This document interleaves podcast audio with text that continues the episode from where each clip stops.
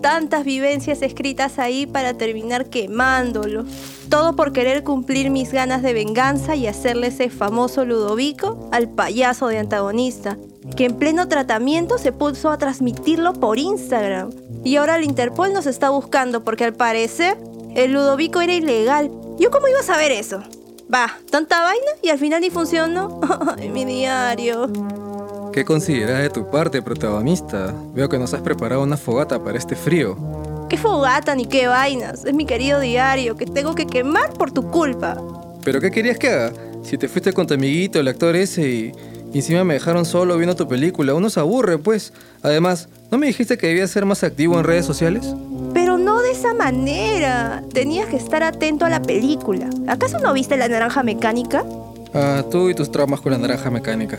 Mira, ¿qué te parece si en vez ¿Ah? de seguir llorando por tu diario, que estoy seguro que no había nada importante dentro de él, ¿Qué cosa? mira, yo creo que deberíamos empezar ya el programa, ¿no? ¿Pero que ya, ya vino? Sí, está acá hace rato, acá también se están muriendo de frío. Ay, pero ¿por qué no avisas? Pues que ya está acá. Eh, acá estamos con el gran Jorge Izaguirre. Isaguirre, el famoso Hola, hola. ¿Qué tal? Uy, este country club, ¿dónde está el Starbucks? Uy, Isaguirre, ya, qué Hace bueno frío, que hayas llegado. Qué bueno que ya estés aquí con nosotros, pues, para que nos acompañes acá. Bueno, entonces, este, presentar el programa, pues, antagonista. A ver, por favor, silencio, silencio. Hola a todos y bienvenidos a este primer episodio de la segunda temporada de Sin Infarto. ¡Wow! Al fin ya estamos acá, volvimos. Como ya saben, este es un espacio donde hablaremos de aquellas películas incomprendidas que estamos seguros se mueren por ver. En vivo desde el Hotel Overlook, los saluda su desconocida locutora protagonista. Y sí, aquí está para seguir atormentando, digo, acompañándonos Nada más y nada menos que antagonista. ¿Qué tal, antagonista? Muy bien, desde el último tratamiento Ludovico estoy totalmente renovado. Tratamiento, sí, no me hagas acordar lo que estamos pasando ahorita. Bueno, este, ya. Y como para no perder la costumbre, por supuesto que en esta nueva temporada no estaremos solos, ya que para este episodio de estreno tenemos un invitado de lujo.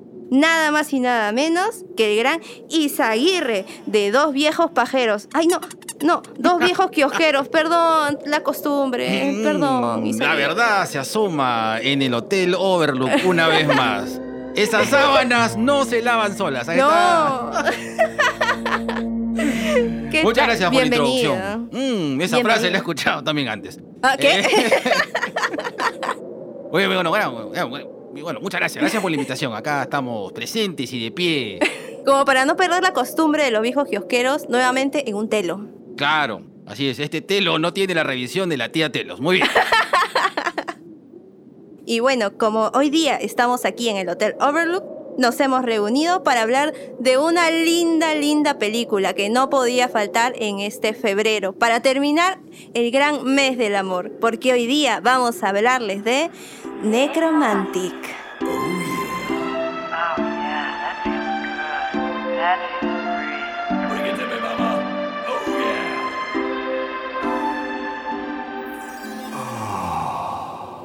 A ver, a ver, vamos a empezar como siempre. Ficha técnica. Película alemana de 1987, dirigida y escrita por George Butherich. ¿Cómo, ¿Cómo se dice? ¿Has visto, ¿Has visto cómo se dice el apellido de ese tipo? Eh, la verdad yo pensé que era Butthead. ¿Butthead? Sí. No, But es, es alemán, ¿ah? ¿Que Wa- Butthead no es alemán? Bueno, búsquenlo ahí en Google. Ya. A ver, vamos con la sinopsis.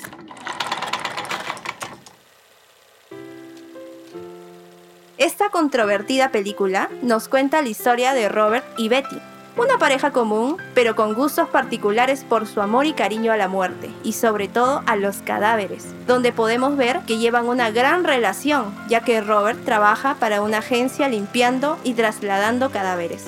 Es ahí donde termina llevándose un cuerpo podrido a casa, y termina siendo un trío junto a Betty, uy, uy, y el nuevo amigo. Sin embargo, todos estos hechos harán que Robert tenga problemas en el trabajo y sea despedido, trayéndole a Robert una serie de eventos deprimentes, empezando por el abandono de Betty, quien no solo fue sin despedirse, sino que también se llevó al nuevo amigo. Isaguirre, cuéntame, ¿qué tal la experiencia de ver esta película? A ver, primero quiero comentarles de que. eh, hermano, los europeos están locos. no sé cuál es su afán de, de hacer estas películas experimentales así, que, que de una manera u otra provocan ciertas reacciones media raras. Especialmente en los 80, ¿no? Porque esta película es del 87 y no sé si es alemana, pero es alemana del este o del oeste, porque Ah, buena pregunta. No, no sé, me imagino que debe ser Ah, no alemana de. de- No, sé, son- no he averiguado eso. Ah. yo parece que fuera del otro lado, ¿no? Porque de verdad esa película está bien. Claro, lo que, yo lo que siento es que es una película que de una manera u otra lo que buscaba era ensayar algo. Ensayar algo. No pero- sé qué. no, yo me imagino de que, a ver, lo que más o menos yo entiendo es que durante los ochentas hubo toda esta ondilla de quiero darte asco en mis películas, Ya. eh, que van desde el cine galio o hasta o el mocumentari, ¿no? Los, por ejemplo, los que son tipo caníbal holocausto. Ajá. Claro, claro. Y también me acuerdo que hubo una saga muy interesante que se llamaba Las caras de la muerte. Sí. en un momento yo Ujú. me, la, me la pasaron y de verdad es una película. ¿La has visto? Sí, sí la vi. Vi la Ujú. 1. Ya. Y suficiente. Yo sé que hay más. sí. O por ejemplo, Gui- Guinea Pig, que también tuve el disgusto de verla. ¿Cuál de todas? La que salen a una chica amarrándole y le meten cachetadas. Que le meten cachetadas, Ajá. luego le meten golpe y bueno, hasta ahí llegué. Claro. Vi el título que era Guinea Pig y no me, produ- no me provocó ¿Qué más. pensaste? ¿Que era un hamster? Yo pensé que era de, este, era la secuela de GeForce. No, eh, ya me acordé que se llamaba Películas Mondo. Ya me acordé. El, el nombre era Películas Mondo. Hay una que se llama Perro Mundo, Oggy World. Me acuerdo de que son esas, esas películas que te buscan hasta cierto punto, eh, no sé, perturbarte, pues no, hasta Ajá. perturbarte mucho. Si bien esta película, eh, Necromantic, no tiene el mismo efecto de crudeza que otras, porque siento de que es una película bien indie, bien, bien, bien indie. Se le veían lo- los mocasines y...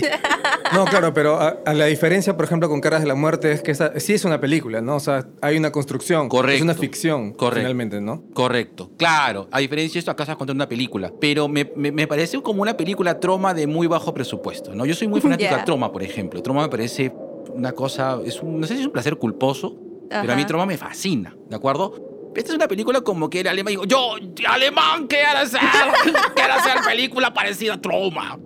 Voy a hacer algo que ha hecho Troma, Vengador Tóxico. Entonces yo voy a hacer una película que me tire un cadáver de atrás, ¿no? Me sorprende mucho la, la interpretación, la imitación del dejo alemán de Alemán chino. Izaguirre. Claro, claro, Schwarzenegger. Fu Manchu. Entonces, eh, la película creo yo de que hasta cierto punto lo que busca es incomodar. Pero... ¿Tú lo ves por esa parte? Como lo que, que busca es incomodar, darle, darle la contra a la gente. Sí, porque si tú ves el trasfondo, de verdad es una película romántica, de desamor. es, de es una, es desamor, una todo. poesía. Yo lo veo como una poesía. Sí, es una película de amor. Y el amor está siempre relacionado con los fluidos, pues, ¿no?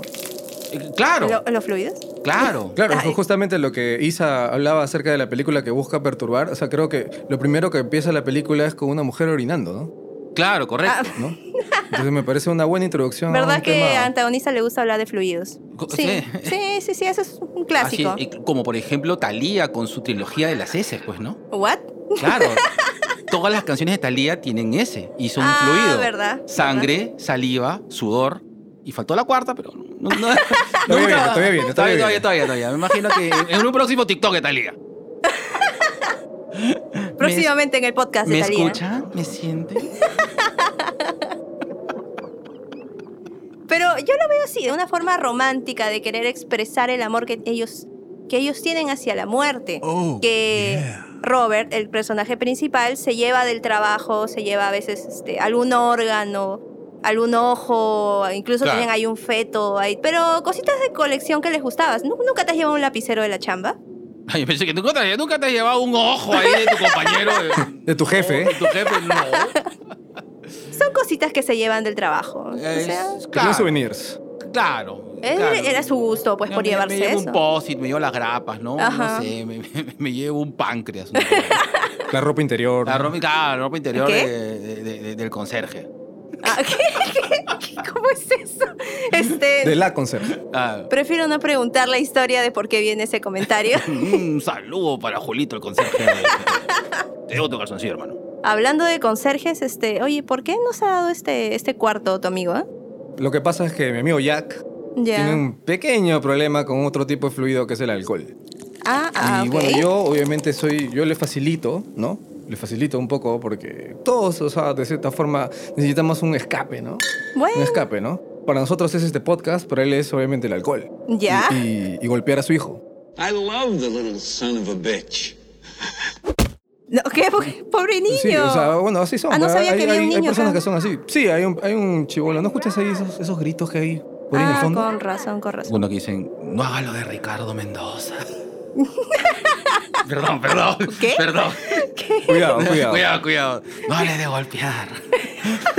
no diga de maltrato de niños. Son las, cosas, lo- las cosas que gritan en el Hotel Overlook. Esas, esas son, lo, claro, un día más en el Overlook Hotel. Y es por eso que estamos acá en la habitación 237, porque en realidad, si, si Wendy, su esposa, nos se entera que estamos acá con. ¿Que con no todo sabe este que estamos cargamento- acá? Sí, con este cargamento de, de ron que ¿De hay qué? acá. Entonces, Ajá, se va, se va a armar un bulín. No, no, no, no, no, no, no. Mejor este, no hay que hacer mucha bulla, que estamos tranquilos aquí en el cuarto, no pasa nada. ¿Sabes cuál es el trago favorito de Jack? ¿No? No. El Red Rum. Ah. Perfecto, perfecto. Sabes que ya perdí el el hilo del podcast. bueno, volviendo al tema de la película. Hablando del tema de que eh, Robert se llevaba cositas, cositas ahí, souvenirs de su chamba, pero ya exageró al llevarse ya un cuerpo entero.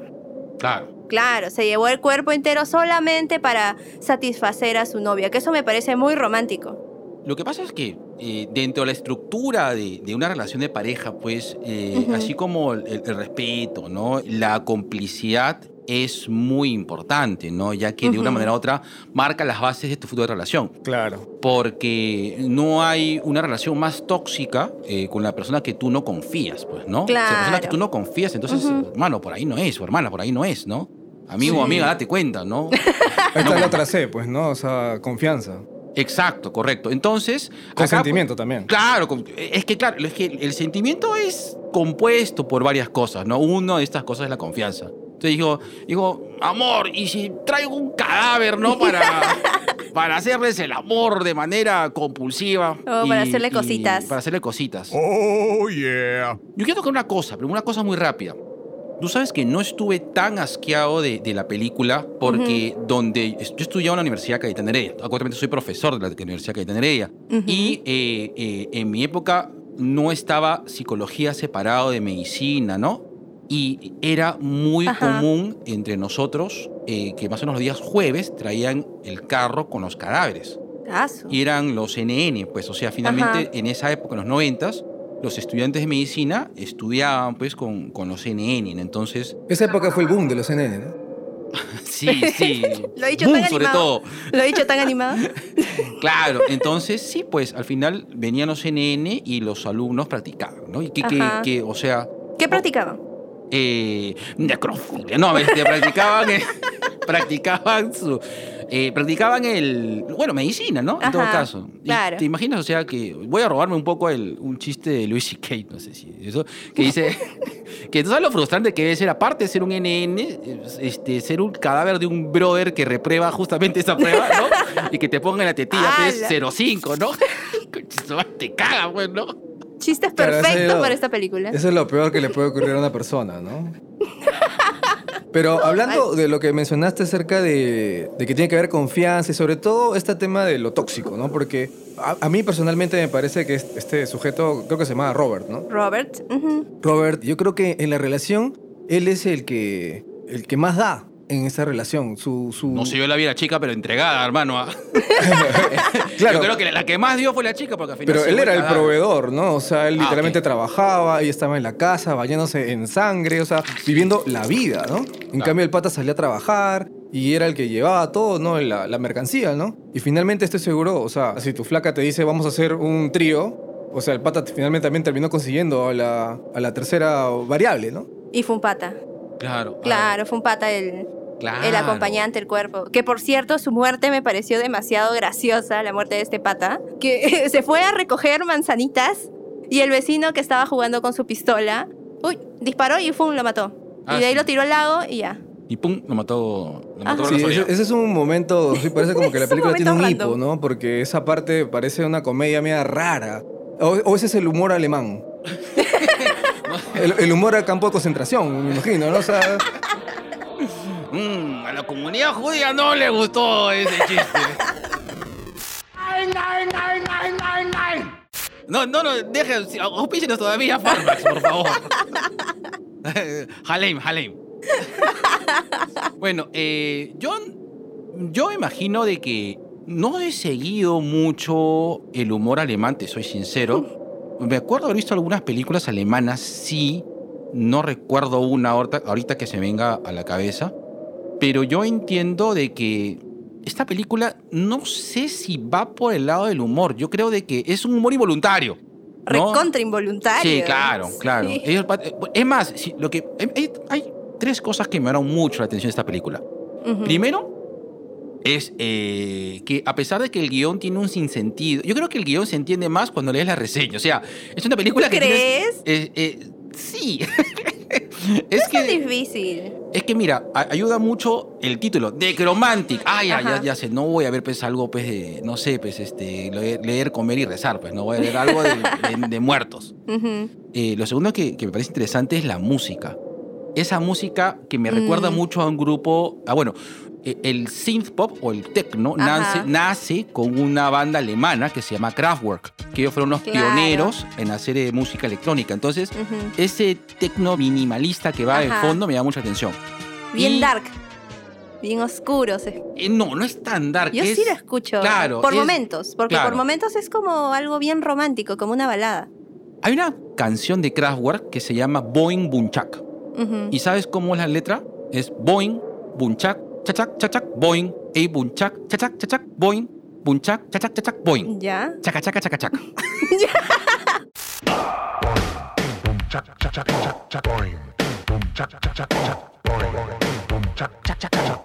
Esa es la canción. vaya, por favor, el, Aprendí el alemán. premio, el premio Nobel para Ay, ay. Qué ilustrativo. Auspicio en el Instituto Gutenberg. Este. y la cosa es de que eh, creo de que ayuda mucho porque le da un ambiente bien sórdido. Entonces, sí, la música ayuda mucho.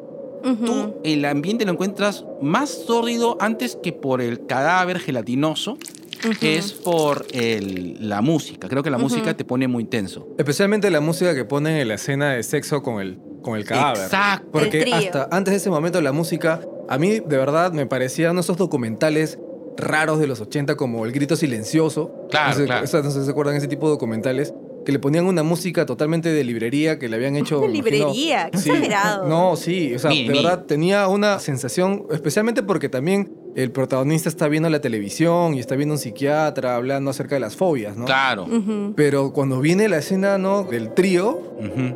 entra un piano que parecía, no sé, esa- esa- esas películas de los de cine mudo, Claro. ¿no? Y, y de verdad transforma totalmente, ¿no? La, toda la película, ¿no? Hace que esta escena que debió ser totalmente grotesca, asquerosa, o sea, llegue a verse un poco bonita.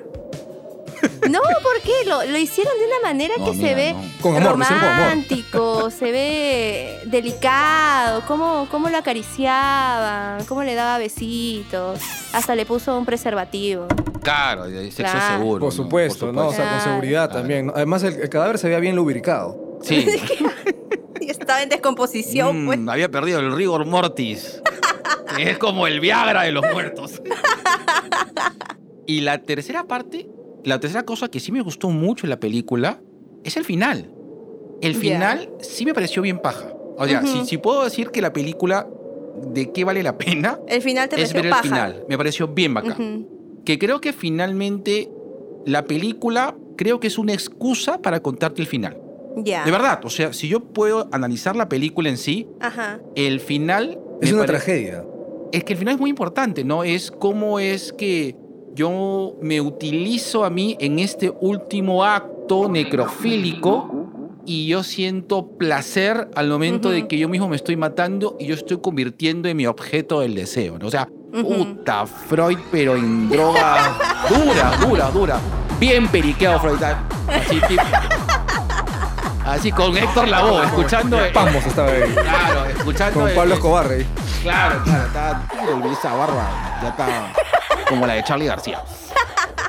Y, y entonces me gustó mucho el final. Yo creo que la película es una excusa para contarme el final, la escena final. Me pareció, sí, me pareció bien bacán. Sí, o sea, especialmente algo que yo, yo siento personalmente en esta película es una tragedia, ¿no? Porque me parece que este es uno de los personajes más solitarios que he visto en toda mi vida. Porque Sí. imagínate tener una patología sexual como la que tiene este, este pata, ¿no? O sea, es, no va a poder para nada integrarse a la sociedad. Y lo ves, ¿no? El pata está solo, no, pierde su trabajo. Y encima pierde a, a su enamorada. Entonces como que el pata no hay, no hay ningún futuro para él en la sociedad, ¿no?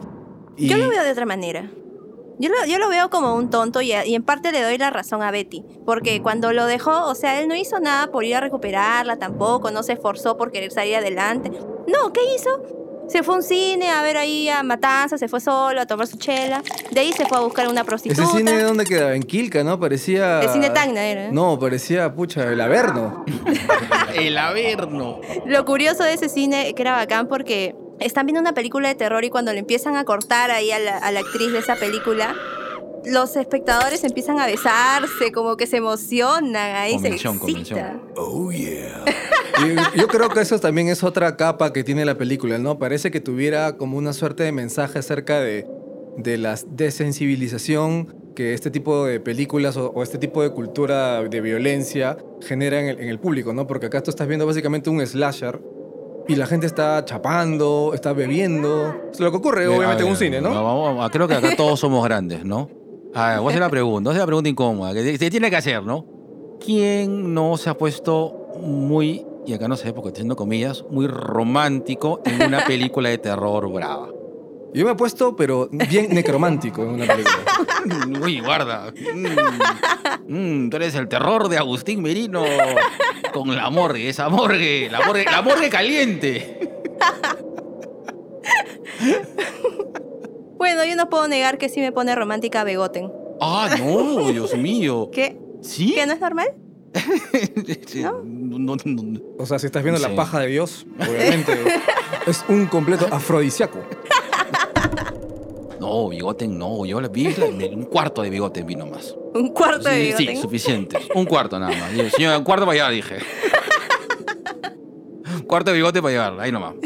O sea, tú confiesas que sí, viendo así Claro, Una sí. película así Por supuesto. Eh, no, pues, o sea, depende. ¿no? O sea, si veo Caníbal Holocausto, pues no, ¿no? Pero, pero por ahí un buen slasher, ¿no? Este. Por ejemplo, yo creo que un buen slasher es hasta cierto punto sexy. Ya. Un buen slasher es sexy, ¿no? Si veo, por ejemplo, Hereditary, no, pues, ¿no? Porque. A mí digo, no, shh, no me toques, quiero ver qué pasa. No, pero un buen slasher que tú ya sabes por dónde va la vaina, ¿no? Ya, sí, claro, vamos a ver. Claro, no sienta la atmósfera. Claro, claro. Hay que abrazarnos. Abrázame y hazme sentir seguro. Pero me llama la atención porque esa película que está dentro de la película, que creo que le ponen Hoyte, creo que se llama la película, ¿no?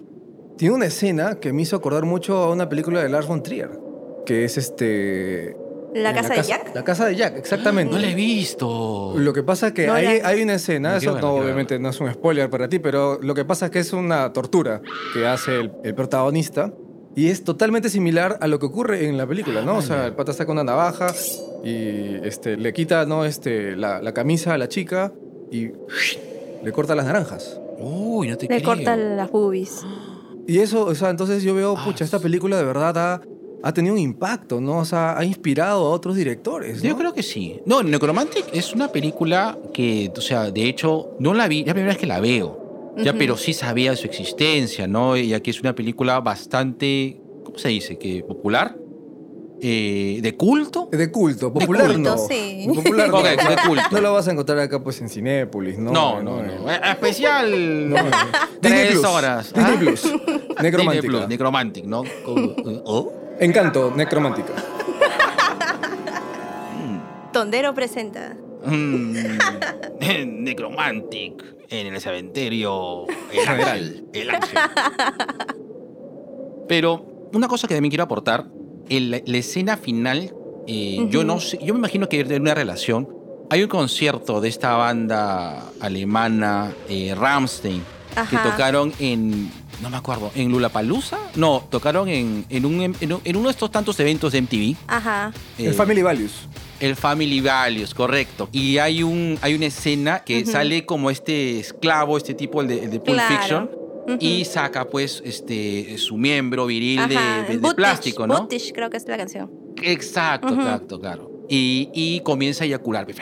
Pero ya exageradamente. Pero es que también en Necromántico es el tipo eyaculado de manera exagerada, pues, ¿no? Bueno, también el miembro que le ponen es, o sea, Ah, claro, era es plástico. Falso, es o sea, falso, pues claro. Ese miembro Y ahí justo le vuelven a poner la misma música que ponen ¿no? en la escena de- Del trío. Del trío, ¿no? Ese piano totalmente me- melodramático, ¿no? Ahí sí el tigre actuaba bien. Yo me, yo me, verdad, me, me comí la escena en que el tigre estaba que se apuñalaba. literalmente. Doblemente. Doblemente. Doble- literal se vino y se fue. Correcto, se vino y se fue, se vino y se fue. Y a, a propósito de eso, ¿no? Ahí hay otra influencia en el mismo director, Lars von Trier, porque en la película eh, Antichrist, Ah, tampoco lo he visto, pero. bueno, ahí también hay una escena en la cual hay una eyaculación de semen y sangre, Sí, sí. ¿no? La bandera peruana.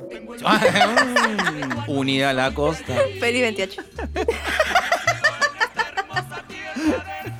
Madre, nos van a cancelar. No, los can- ahora que está de moda funar podcast, Dios mío. No, no, por favor. O sea, acá todo siempre es acá con mucha, con mucha creatividad, ¿no? Nunca con mala onda. No comprenden nuestro arte. Estamos hablando de una película de los años 80, ¿no? Claro. Correcto, correcto. Bueno, eh, te soy sincero, la película eh, no la disfruté, te soy sincero. O sea, en línea general no la disfruté, pero sí me gustó verla. Soy cinéfilo, me encanta consumir muchos cines y series. Ujú. ¿no? Desde lo más raro. Hay películas que, por ejemplo, que por ahí a un momento me voy a dar el valor. Por ejemplo, eh, Saló, no la he visto hasta ahora. Ah, no la has visto. Tengo que estar Ya. como que... Ajá. mi- mi- hermana, si eu- euforia me pone medio nervioso ahorita. En esta no. época, entonces, Saló, pues me imagino que debe ser un... Tengo que estar, bien concentrado. ¿no? Entonces creo que Necromantic fue una buena oportunidad. Ujú. Eh, me gustó verla. No disfruté Ajá. la película, salvo la última parte, que me pareció interesante, ¿no? Esta cosa metafórica, ¿no? El cine alemán, que ya puedo decir, ¿no? Como la escena necromántica al final. ¿no? Entonces, creo que...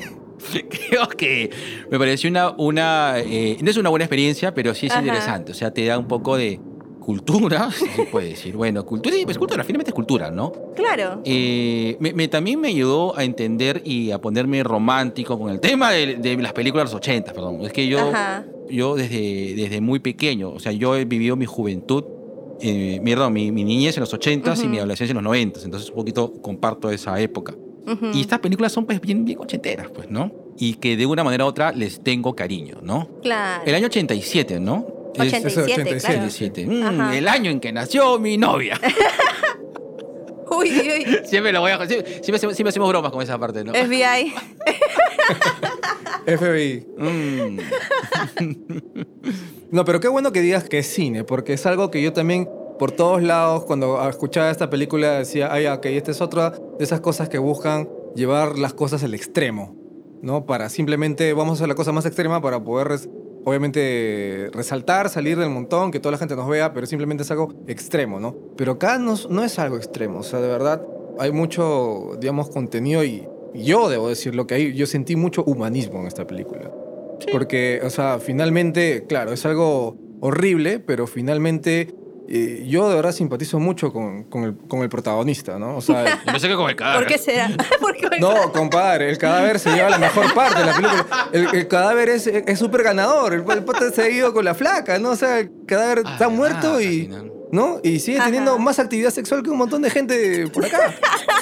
De verdad que al final, al final la chica se llevó el cadáver. pues, ¿no? Claro, ¿no? El cadáver de tener ahí su perfil en Tinder. Sí, claro.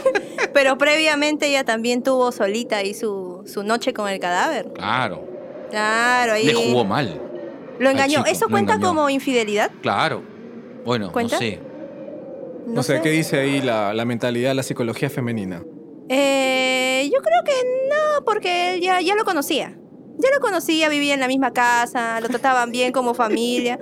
Era, era alguien de cariño, así que no, no creo que a él le importe eso. Mm. Además, ella lo disfrutó, eso es lo que. A todos lo los que inquilinos venezolanos ya saben. Por mi parte, yo sí Es- puedo- Es como decir, ¿Ah? con, la- con el roommate no es pecado. Ups. Bueno, es que lo que pasa es que si ya protagonista lo ve a él con un macho beta, entonces como que ya Claro. todo es posible, ¿no? Ya le- sacarle la vuelta, ¿no? Con cualquier cosa, hasta con la silla ya es un, totalmente... un saludo a mi compadre el Shaggy que la está rompiendo ahí en Alemania. es el CEO sex symbol. Eh, sí, mira, yo, yo creo que sí. Es decir, esta película es triste. Creo que retrata- un poco retrata la, la tristeza finalmente. De, de- de los berlines de los años, se va a decir floro, los años 80. Ah, pero bueno, Del muro, del muro. Quiero, quiero también acotar, yo, yo recuerdo haber visto, eh, no me acuerdo si fue un documental o algo, de que había en los 90s, creo, o 80s, una revista que era Corpse and Brides, que era una, re- eh, de, de un momento en alguien se le ocurrió hacer una revista con cadáveres reales y Ajá. modelos, chicas modelando. Y ese era el chonco de la, de la revista esta. ¿No, era, ¿No lo hizo el director de esta película? Es una buena pregunta. No, pero creo que era. Bueno, era, Ajá. era, era americana, pero no sé si. si- no sé, bueno. Pero bueno, Lo sea, extraditado el hermano al. al, al- a precedentes, precedentes hay un montón, ¿no? Desde, desde el, este, ¿cómo se llama? El shock rock de... Ah, Alice Cooper, Alice, Alice Cooper, Alice claro. Cooper, ¿no? Alice Cooper. Entonces, toda esta onda gótica, ¿no? Siempre ha estado, eh, por lo menos desde los 70, entrando fuerte en la Bueno, cultura. si nos ponemos más antipáticos, hay un cuento de William Faulkner que se llama Una rosa para Emily. Y el cuento se trata justamente de este pata que guardaba el cadáver de, Emily y lo Ajá, conservaba y- todas las noches eh, la poseía de manera eh, necromántica. Y te quedaste con esa palabra ya. Necromántico, claro. Le decía la, la- decía la, la gran Agustín Merino. Ya, pero yo digo, hacía la gran Finisterre. Auspícenos Finisterre el podcast. Mm, para, que su, para que su muerto se vaya contento. Finisterre. Para que sepan que la muerte no es el último paso, Claro, ¿no? ajá. Ahí, ah, dice, mi abuelo, su último polvo lo llevó en Finisterre. Dios mío. La abuela, la abuela, la masajearon en Finisterre. La muerte no es el final. yo creo que acá ya se están emocionando ya. Este, Isaíre ya se está emocionando ya con ese Mm. tema. Bueno, bueno sí sabrán que, que a, mi, a- a mi edad yo ¿Qué? necesito eh, tener una pichipausa, entonces por favor. Pero estamos grabando, pues, no. Isaguirre. No, acá hay un No, cuartito, creo, hay un cuartito, a ver ahí. Ahí creo que hay un baño. Pero al toque, pues. Ya. Rápido, rápido, rápido. Entra al toque, al toque. Uy, ¿Qué, qué pasó? ¿Qué pasó? ¿El baño está ocupado? eh, señora. ¿Está atorado? Señora. Señora, un ratito, pe, para orinar, pe. ¿Que hay alguien Se- ahí? se- Pero sí. estamos solos. No, hay una señora que está ahí. eh, eh, así, Oye, Una señora desnuda, ¿no? señora, señora, una señora alemana, oye, parece. esa señora tiene un color medio raro. Sí, ¿no? Su piel ahí parece medio necromántico, ¿no? Un, un tono medio necromántico. Yo creo que está Este, echándose la la rosa se- mosqueta, la señora. Oye, este, la señora nos está mirando feo, se está, se, se está levantando, ¿no? Y está Isaguirre, saliendo- déjala, déjala, no la toques. Mm, señora, mm, me ha puesto romántico este tema. Señora de las cuatro décadas. Sí, Este, no creo que esté... amiga, ¿cuál es tu ¿Dónde nos has Tinder? traído, antagonista? Amiga, Este, no, no, yo creo que nos vamos de este cuarto por mientras, ya que se calme la señora, me da miedo. ¿Por qué? ¿Por qué obstruyes el Este- amor? Señora, no se vaya. Ya, vamos, vamos, vamos por acá, vamos por acá, vamos por acá. Este, antagonista, jálalo, por favor.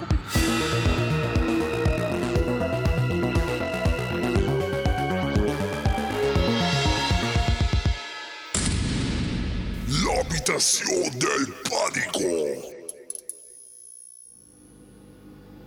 Listo, ya. Bueno, acá ya estamos ya más tranquilos, ya. Isaguirre, por favor, cálmate. Te has emocionado mucho, creo. Mm, Sí, Oh, ya se, se ha quedado triste, Isaguirre. sí. Bueno, me olvidé que era un hombre casado, perdón. No te preocupes, Isaguirre. Ahí para que te Me embrujó. Esa señora me embrujó. No sé de dónde habrá salido esa tía. Mm, Bueno, Isaguirre, ¿qué te parece si aprovechamos acá y para que te distraigas un rato? Mientras esperamos ahí que se vaya la tía de afuera. ya. ¿Qué te parece si te realizo alguna serie de preguntas? A ver, así, preguntas ping-pong ahí. Lo primero que se te venga a la cabeza. Ya, uy, ya. Guarda que yo soy medio, a veces respondo tonterías, ¿sabes? Pero ya, ya. Ya, ok, ok. Dale. Esa es la idea, esa es la idea. mm. Eh, primero cuéntame, cuéntame algo. ¿Tú tienes alguna actriz favorita, cantante favorita, algún amor platónico famoso? Sí. ¿Quién? Eh, Anne Hathaway. Ya. Anne Hathaway y Brad Ya. Pitt. ya. En la escena de. eh, ¿Cómo se llama? En la escena de. eh, ¿Cómo se llama la escena esta, la última de Tarantino? La de Once Upon a Time. Vamos a poner Time in Hollywood Ya. cuando sube y cambia la. Y se quita el polo. Dios mío, Ah, su santo, mi, mi masculinidad, mi, mi heterosexualidad se quebró en mil pedazos, ¿no sabes? no creas, antagonista también, ¿ah? Cuando la vio en el cine. Uy. No, quien no flaquea ahí. Yo no también me saqué el polo, yo también me saqué el polo. Con razón se quedó vacío el Claro, cine. quien no flaquea ahí no es un cadáver como el que se lo tiraba a esa gente. Ya, bueno, ya dime. Anne Hathaway. Ya, volviendo aquí a la pregunta. ¿Qué haces si un día, por ejemplo, estás solo y se te aparece Anne Hathaway? Te la encuentras ahí y te dice que quiere pasar una noche contigo. Ya. Todo. Ya, tú atracas, vas, todo, te invita una copa de vino y te dice que vayas al cuarto con ella, pero ves que tiene un cuerpo. Ya. Un cuerpo ahí, un cadáver. Un cadáver. Le sigues ahí la cosa, te vas corriendo. Este, vamos a ver. Depende de quién sea el cadáver. Claro, depende De Brad sea. Pitt. Si es de Brad Pitt, listo. No hay más tema que discutir acá. Así es. Mm, y jugamos a Wrecking Ball. Me pongo desnudo, Brad Pitt lo colgamos y nos subimos, a, lo vamos así, lo colgamos de su miembro y nos sentamos hacemos el video de Miley Cyrus y lo subimos a TikTok. 1200 de millones de views. Ok, creo que ya lo dijiste todo ya con esa respuesta. Are you out of your fucking mind? A ver, vamos con otra pregunta. Si tuvieras que hacer una nueva versión de Necromantic, pero para la plataforma Disney, ¿qué cambios le harías para que se vea más amigable sin cambiar la historia? Ya, ok. Este, primero le pediría a los estudios Pixar que lo hicieran. Ya que una versión media retorcida de Coco con y que la protagonista sea Sally de The Nightmare Before Christmas ya. Y la haría porno duro. ¡Qué mierda! Que me cancelen el, el- el- el- que, me multen ahí en Disney Plus. Ok, bueno, a mí me gustaría verla. No me parecía a Mortiers que me A ver, y ahora que estamos con todo el tema de los superhéroes y que creo que te gustan los superhéroes. Sí, claro. Soy Ya. súper fan. Ajá. Si hicieran una versión de Necromantic con superhéroes, ¿quiénes serían tus actores principales? O sea, Robert y Betty. Ojo, superhéroes conocidazos, ¿ah? Tú sabes que Deadpool eh, está enamorado de la muerte, pues. O sea, y- y, la Claro, muerte ajá. realmente está enamorado de Deadpool. Y el frenzoneado es Thanos. Y- Ajá. Y, Deadpool es inmortal porque Thanos le dice, tú nunca la verás. Por tanto, tú nunca morirás. Por eso es que Deadpool es inmortal. Y Si lo tengo que poner así una cosa más, este, más interesante, sería con Wasp, pero la de, pero de Marvel Zombies. Ya. Así es. En versión petit, perdón. Es una categoría porno, perdón. Dios mío. Petit. No, Por es- favor, Wikipedia. Rápido, por Perdón. favor. Lástima que acá en el Hotel Overlook no hay señal, no hay internet, no hay wifi. ¿Qué estás anotando, antagonista? perdón, perdón, perdón. ¿Waps con quién? Wasp, ah, ya, Wasp con Hulk, pues. Mala mierda. And Hulk. Smash. Puta, qué Sí, ya, sí, ya, o sea, ya, pues, ¿no? Ya, ya hay que darlo todo, ¿no? Eh, pero no, ¿no falta uno más. Pobre no, no, avispa. no era... Ah, ya, Wasp, Hulk y este. Wolverine.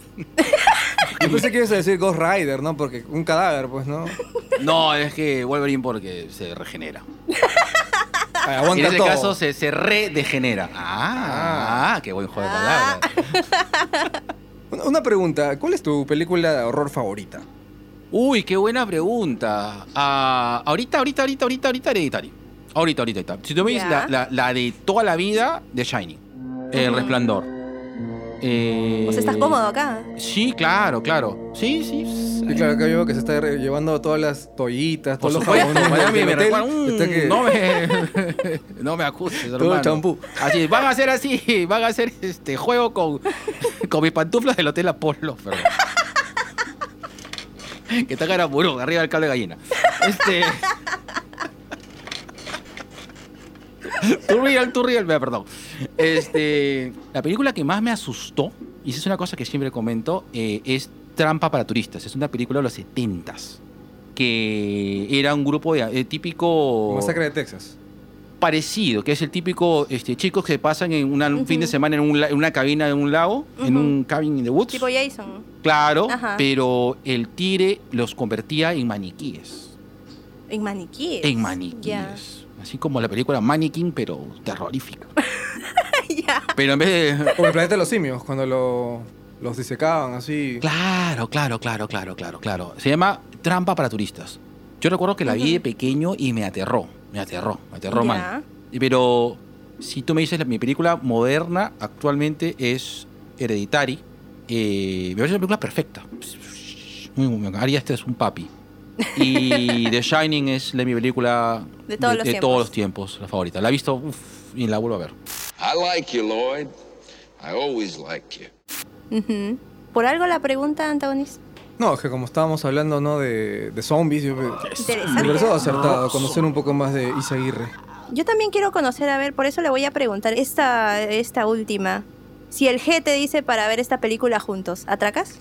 ¡Oh, claro! Pero por supuesto. Ya. Y después recreamos las escenas. Mi compadre que está medio. medio necromántico. Porque tiene cuerpo de paciente terminal. Es más, combinamos los cadáveres de diferentes sexos Para ser inclusivo. para ser inclusivos, correcto. Un torso.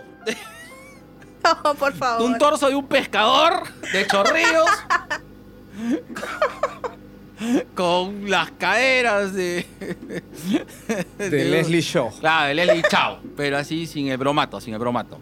Con 3 gramos menos de bromato. Nos va a cancelar. Perdón. Perdón, perdón, perdón, te quiero. Ay, ay, usted, usted se tiene mucho cariño, ¿no? Claro, sí, ¿Cómo, claro. ¿Cómo es que nació lo de los viejos kiosqueros? A ver, aprovecho para, com- A para ver, que nos eh, cuentes. nosotros eh, creamos el podcast ya hace 5 años, pero somos patas de ah, 30 años. Ya ni, ya ni llevo la cuenta ya. Eh, Desde 1987. Desde 1987, correcto. Un amor, un, cosa- un bromance necrofílico. Se encontraron en el cine viendo Necromantic. Eh, nos encontramos en una convención de cómics en la Ya. Católica. Eh, me acuerdo que había un pata mío que me prestó unos cómics que dijo, no le prestes a Gerardo. Perdón, le, le eché saludo para... Tú ya sabes quién.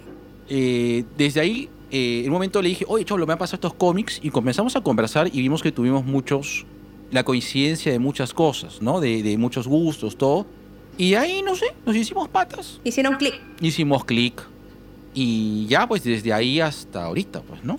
Los dos viejos kiosqueros lo creamos en un momento porque eh, un amigo mío nos sugirió, eh, oye, ustedes hablan tantas huevas que deberían de hacerlas públicas. Ya, pues, ¿no? Total, que no nos arresten. Tuvimos un, un primer momento de querer hacer algo que nos habíamos auspiciado una clínica de urología. Eh, de hacer como que un programa de YouTube. Ya. de verdad. Urología. Claro, la pichulita feliz se llama, perdón. Hablando Ahí- justamente de, de necromántica y la uro- urolagnia. había una, eh, había una clínica de urología que eh, le presentamos un proyecto de hacer un programa de YouTube como que los cazadores de mitos, pero de sexo. Ujú. Ya. Entonces íbamos a hacer algo, algo así. lo lo- Cazadores de mitos sexuales. Sexuales, correcto, ay, ay. correcto. Lo Ah, habíamos estructurado, pero no sé, no funcionó. Ah, mi, mi compadre dice que mi, mi pata perdió el reel, o sea, perdió el original y ya nos dio flojera guardar. O a Ya. grabar.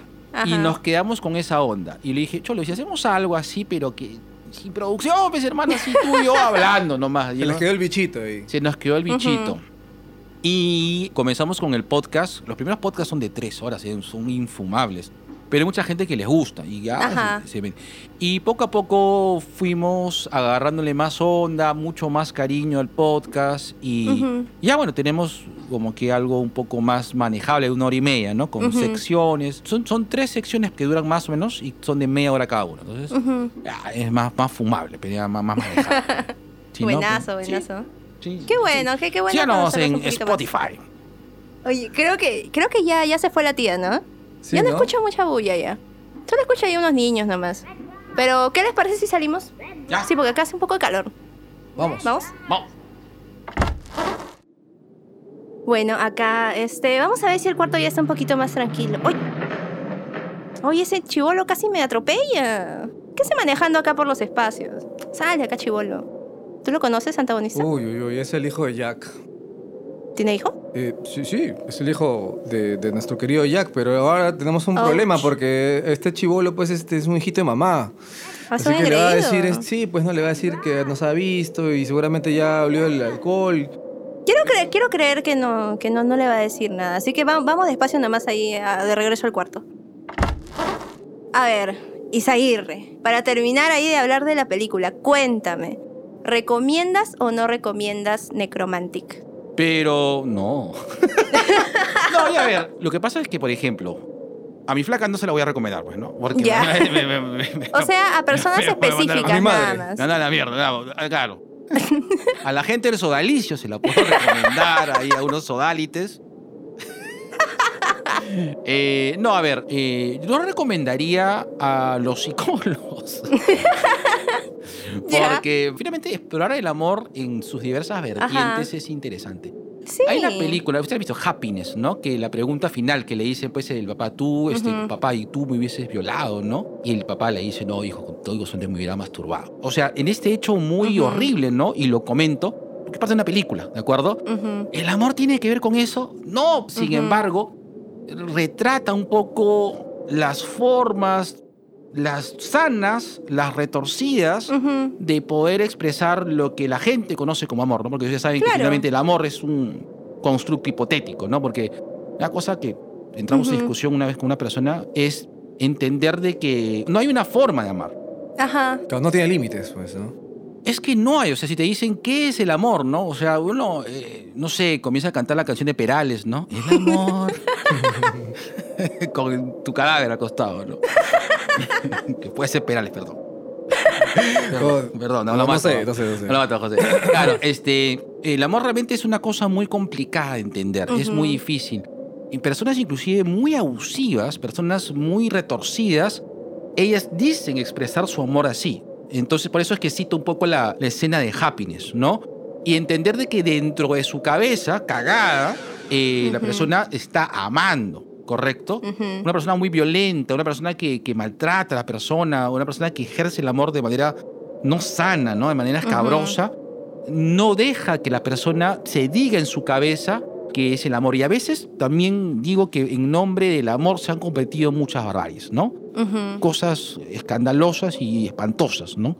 Entonces hay que entender bien de que el amor o amar es una cosa compleja, pero yo creo que lo rescatable para que se entienda de que el amar es está muy ligado un poco al bienestar, ¿no? Al que las personas comprometidas dentro del amor se generen bienestar, ¿no? Y esto se puede extrapolar también al tema de la toxicidad, ¿no? Ujú. Eh, como te comentaba, estoy bien pegado a Euforia, por ejemplo, ya. pero esta pareja de, de Nathan con Ujú. la chica, la mexicana, no me acuerdo cómo se llamaba, tienen un amor muy tóxico y es espantoso, o sea, es un amor muy enfermizo, pero sin embargo, ellos se aman. ¿Se Ujú. entiende? O sea, el amor es complicado, es complejo, es jodido, Claro. pero y es interesante entender eso, ¿no? Y también hay que diferenciar justamente el amar y buscar que la persona esté lo mejor posible. Y creo que eso debería ser el sentido del amor. Hay que diferenciar el sentido del amor, supuesto recontra pastrulo. Eh, el sentido del amor que el amar, ¿no? Y a veces Ajá. Eso es importante entender, ¿no? De que se puede hacer en el nombre del amor muchas barbaridades, pero el amar debería ser algo puro y bonito, ¿no? Qué buenas palabras, bonito, hermoso monólogo, Isaguirre. El amor es Esa puro y gomitas- bonito. Esas gomitas han estado fuertes. Vayámonos con eso a la pausa comercial. Para que su muerto se vaya contento. Finisterre. Mi abuelo, su último polvo lo llevó en Finisterre. Oh, yeah. No, pero mira, yo también este, recomendaría esta película, ¿no? Pero yo le recomendaría que la pongan en las escuelas de cine, donde enseñan audiovisuales, porque acá en el Perú hay un exceso de comedias románticas, ¿no? Mira, ¿no? Toda la producción que hay. Y todo es lo mismo, ¿no? Yo Ah, creo sí. que si a la gente ve algo como necromántica, eso les puede llegar a hacer que se eleve, ¿no? E- Ese género. Sí, correcto. En eso sí estoy de acuerdo contigo. Tondero, escucha esto. Haz una versión de Necromantic nacional. Vas a ver que vas a innovar. Claro, y obviamente con, con Carlos Alcántara, ¿no? Eh, claro, claro, con el, con el cuerpo de, de Wendy. Hay un detalle en Necromática que me da- a mí de verdad me pareció muy, muy, muy chistoso. En los créditos al principio sale actor, actriz, etcétera. Ah, no vi etcétera. esa vaina. etcétera. Entonces, eso me parece totalmente no aplicable acá, ¿no? O sea, en Pero este cine pobre peruano, la gente, pues que ha ido a en el cine peruano, ahí, ¿cuántos nombres hacen, etcétera. vender una película? Entonces, literalmente deberían hacer lo mismo. En vez de ponerme toda la lista de actores, ¿no? De, de- del teatro, del teatro bri- británico que están ahí intentando ganarse la vida en una película peruana. Pongan Carlos Alcántara y etcétera, pues no, porque en realidad al público peruano no, no los conocen, así que solo conocen a Carlos Alcántara. Es cierto. Algunas cosas tendré que de hecho me ha gustado, te soy sincero. ¿Cómo qué? Ah, buena pregunta. Eh, Lo anoto, lo anoto. Escena no encontrada. A ver, eh, me gustó eh, a su madre, la 3, que creo que no es donde no sé, ¿La 3? La 3. ¿Ya, sí, les- ¿Ya hay 3? sí, sí, sí. A su madre 3 me gustó. ¿No se quedó en la 2? No, no, la su madre 3 la hizo el pata de Enchufe TV. Ya. Ah, que decían que parecía un capítulo de Enchufe TV. Sí, sí, o sea, verdad, Ya. es una película para que la, me O pareció. sea, la mejor producción peruana es aquella que fue producida por un extranjero, por un ecuatoriano. sí, como un ecuatoriano. De ahí, a ver, ¿qué otra película de Puta sad. La otra, que- la otra película de Tondero, a ver, ¿qué hay? ¿Qué hay? ¿Qué hay? ¿Qué hay? Mira, por por ahí Locos de Amor eh, le he puesto y le he cantado. Pero las últimas, la de las sustitutas, la, la de las hermanas, no las aguanté. No las, no, no- no las terminé de ver. No las aguanté, me parecieron pésimas. O sea, pésimas, no me dieron ganas de... Ahora que nombras Locos de Amor, yo me equivoqué de sala una vez. Iba a ver, no sé qué, qué slasher iba a ver. Me Claro. metí y era Locos de Amor. Y estaba tan lleno, yo estaba al centro que no podía salir. Dije, bueno, ya pues la veré, puta. A la mitad estaba como Begoten ahí cortándome el pecho. ahí. Solo quería morir, pero ya pues. Que tú sabes que Locos de Amor me gusta porque yo vi en el teatro Mentiras. Y yo me divertí mucho en Mentiras. Por- Porque me parece, como cantaban en vivo Vanessa Saba, eh, eh, Gisela Ponce de León. ¿Cómo se llama la esposa de Aldo Miyashiro? Erika Villalobos. Erika Villalobos. Entonces, Ujú. como espectáculo está bien. Aparte, a mí me gusta la música romántica de esa época. Entonces, como que, ah, sí, me, me hizo match, me conectó, pues ya. Pero las últimas películas de Tondero son, son infumables. Perro Guardián es de señor Z, ¿no? Ah, la copia de León, este. León el profesional. Sí. Eh, Parecía, no, no, no, no, no, no es tan Como una copia. copia de León, así. O Torongo el profesional. Pero esas son películas que jamás van a llegar, pues, por ejemplo, a ganarse un premio, pues una palma de oro, un Oscar, ¿no? No, pues. No Claro. sé, o sea, si queremos llegar lejos, no, no va a ser Hay películas eso. que de verdad no merecen nada, ¿no? Pero hay otras. nada. Hay otras películas como Necromántica, como Bigoten, como muchas de las películas que hablamos en este podcast. Sí, en eso sí, realidad Bigoten toda la sí merecen una oportunidad, ¿no? Una, una oportunidad de por lo menos brillar y poder competir, ¿no? En una categoría, ¿no? Así como los premios Oscar, ¿no? Claro. Entonces, Sí, por eso Premios nosotros- Troma. Sí. Exactamente.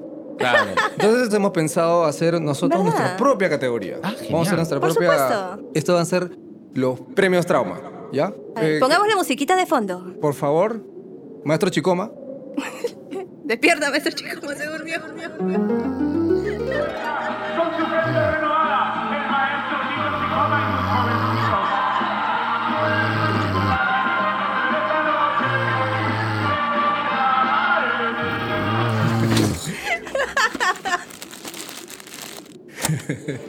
Bueno, A ver, antagonista. ¿cuáles son las categorías para esta película necromántica? A ver, primero tenemos a los mejores efectos. ¿ah? Mm. Y tenemos a Necromantic, por supuesto, que compite con Sharknado 10, Spider-Man No Way Home, Rápidos y Furiosos 15 y Duna. ¿Cuál crees tú que ganaría de esas? Mm. ¿Cuál sería tu elegida? Me la pones difícil. Creo que yo le voy a Necromantic. Esta es la primera nominación y victoria para Necromantic, cuyo director tuvo que infiltrarse en una escuela de medicina para obtener los órganos necesarios para su filmación. Ah. Sí, sí, sí, sí, sí, sí. ¿Sí o no? Porque parece una película, o sea, es una película B, ¿no? Es una película de explotación, pero los efectos están muy buenos, ¿no? Claro. O sea, esta primera escena, ¿no? Con esta pareja que tiene este accidente automovilístico y, bueno, la mujer que estaba en el asiento copiloto acaba partida en dos. Que, vi- que viva el látex, carajo. Nada de CGI, látex, puro y duro. Por supuesto, todo analógico. Efectos caseros. Así es. De verdad se veía muy, muy verosímil. De verdad parecía un torso. A ver, eh, antagonista, ¿cuál era la otra categoría? La categoría a mejor actor. Ajá, a ver, acá tengo acá los nominados, a ver.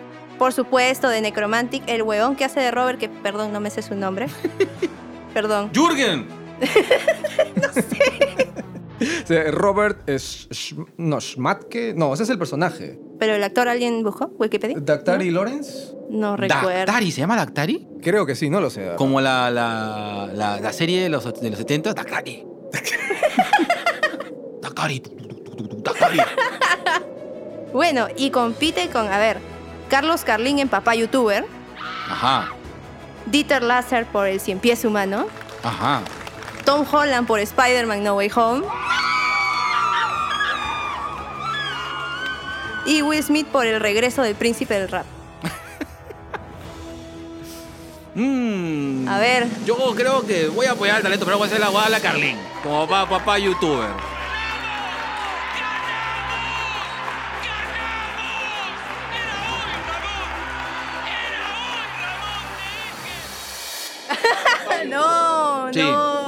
Sí, eso, porque me, me, me quita la gana de ver One Tank Nine.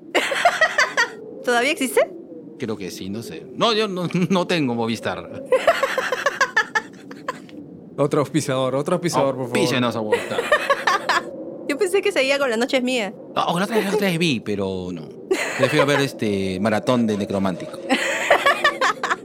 En loop. En circuito cerrado. Interesante, interesante estas nominaciones. Es que, de verdad, estas películas que son creadas por estas mentes iluminadas y enfermas merecen más de lo que muchas otras películas no están ahí recolectando premios, ¿no? O sea, y, y laureles por acá y por allá, ¿no? Entonces, estas películas de verdad hay que volverlas a traer al público para que las vuelva a Por apreciar, supuesto. ¿no? Son Claro. joyas, son Claro, joyas. tienes así Dancer in the Dark y Necromantic, ¿no? O sea. Por supuesto, ¿no? El- Que la gente entienda que Lars von Trier no sería nada si no fuera por esa película. Porque vemos dos películas de él que están totalmente influenciadas por esta película. no. Tenía que ser fan de los alemanes, Lars von Trier. Claro, él es, él es fanático de los nazis, ¿no? Él entiende a Hitler. Bueno, Isaguirre, ha sido un gusto tenerte acá con nosotros. Yo me quedaría acá hablando horas, la verdad, porque Así es. tenemos un montón de cosas que hablar, Ah, aunque a mm. veces un poco perturbadoras. Mm. Acá ha llegado un mensaje de, ¿Ah? del G. Uy, Ay, Me han pedido mío. que te Uy, lo uy, uy. lea. Mima, mima. No sé qué quiere decir. Dice, bésame, varón. Uy. óigame.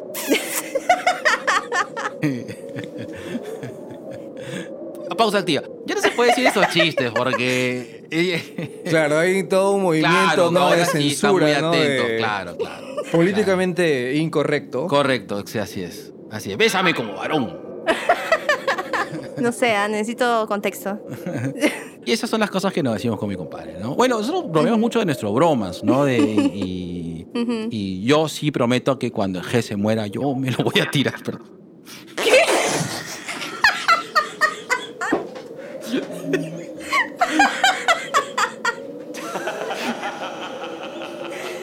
Este. ¿qué? No, sé, no sé qué decir. You're out of your fucking mind. Para poner el contexto, para hacer el cierre apropiado. Un beso, mi compadre. en su cuerpo rigor portesco. Rubenesco. ru- rubenesco. Es un cuerpo rubenesco. Cuéntame, Isaguirre, ¿cómo podemos encontrarte en redes? A ver, Para los eh, viejos eh, a ver. En- Pueden seguirnos. cante de risa. Antagonista. A ver, este, pueden seguirnos en nuestro sensual Instagram o en nuestro ejecutivo Facebook o en nuestro divertido TikTok con los pasos del gatito, Ay, ay, ay. pueden escucharnos por Evox o por Spotify o Apple Podcast, ¿no? Y también por, eh, por eh, Radio Mar Plus, categóricamente superior. ¡Ay, qué rico! O en el micro, ¿no? Este espacio en el cual hay un, eh, nuestro amigo Colas dice que es eh, prácticamente el, el- el- el diario El Comercio de los podcasts, que ha hecho, ha juntado un grupo de podcasts que nos ha puesto en una red Ajá. y sonamos como radio las 24 horas. Ah, Ah, qué qué bueno, qué bueno, qué bueno. Tal vez puedan incluirnos ahí un... Claro, claro, ahí hay que hablar ahí con ese, ese pelado, pero eso sí. Eh, si quieren incluirse No, en- no, en- no me entre digas, el no. el podcast de colas tiene que ser podcast desnudos. Esto es requerimiento. Pero bueno, eso son cosas del cola. Qué bien, lo, eh, qué bien lo saben ustedes, Por entonces. supuesto. Términos y condiciones. Gracias, Isaguirre, por acompañarnos esta noche aquí en el Hotel Overlook. Y ya saben, gente, nos pueden seguir también a nosotros en redes. Estamos en Facebook, Instagram y TikTok como Cine Infarto. Esta vez no vamos a, a meter un tráiler antagonista. ¿Sabes qué? No, ya me revelé. Uy, No, no, no, ya no, ya. Quiero que todo sea sorpresa y que para todo vayan a nuestras redes. Ahí van a encontrar el tráiler. ¿Qué te parece? me parece perfecto. Acá tenemos una mente brillante en lo que es el marketing. Yo creo que Claro. estás absorbiendo mucho de Por supuesto. Uy. Sí, sí es. Uy, uy, uy. Hay que llegarlos entre los podcasts, amigos.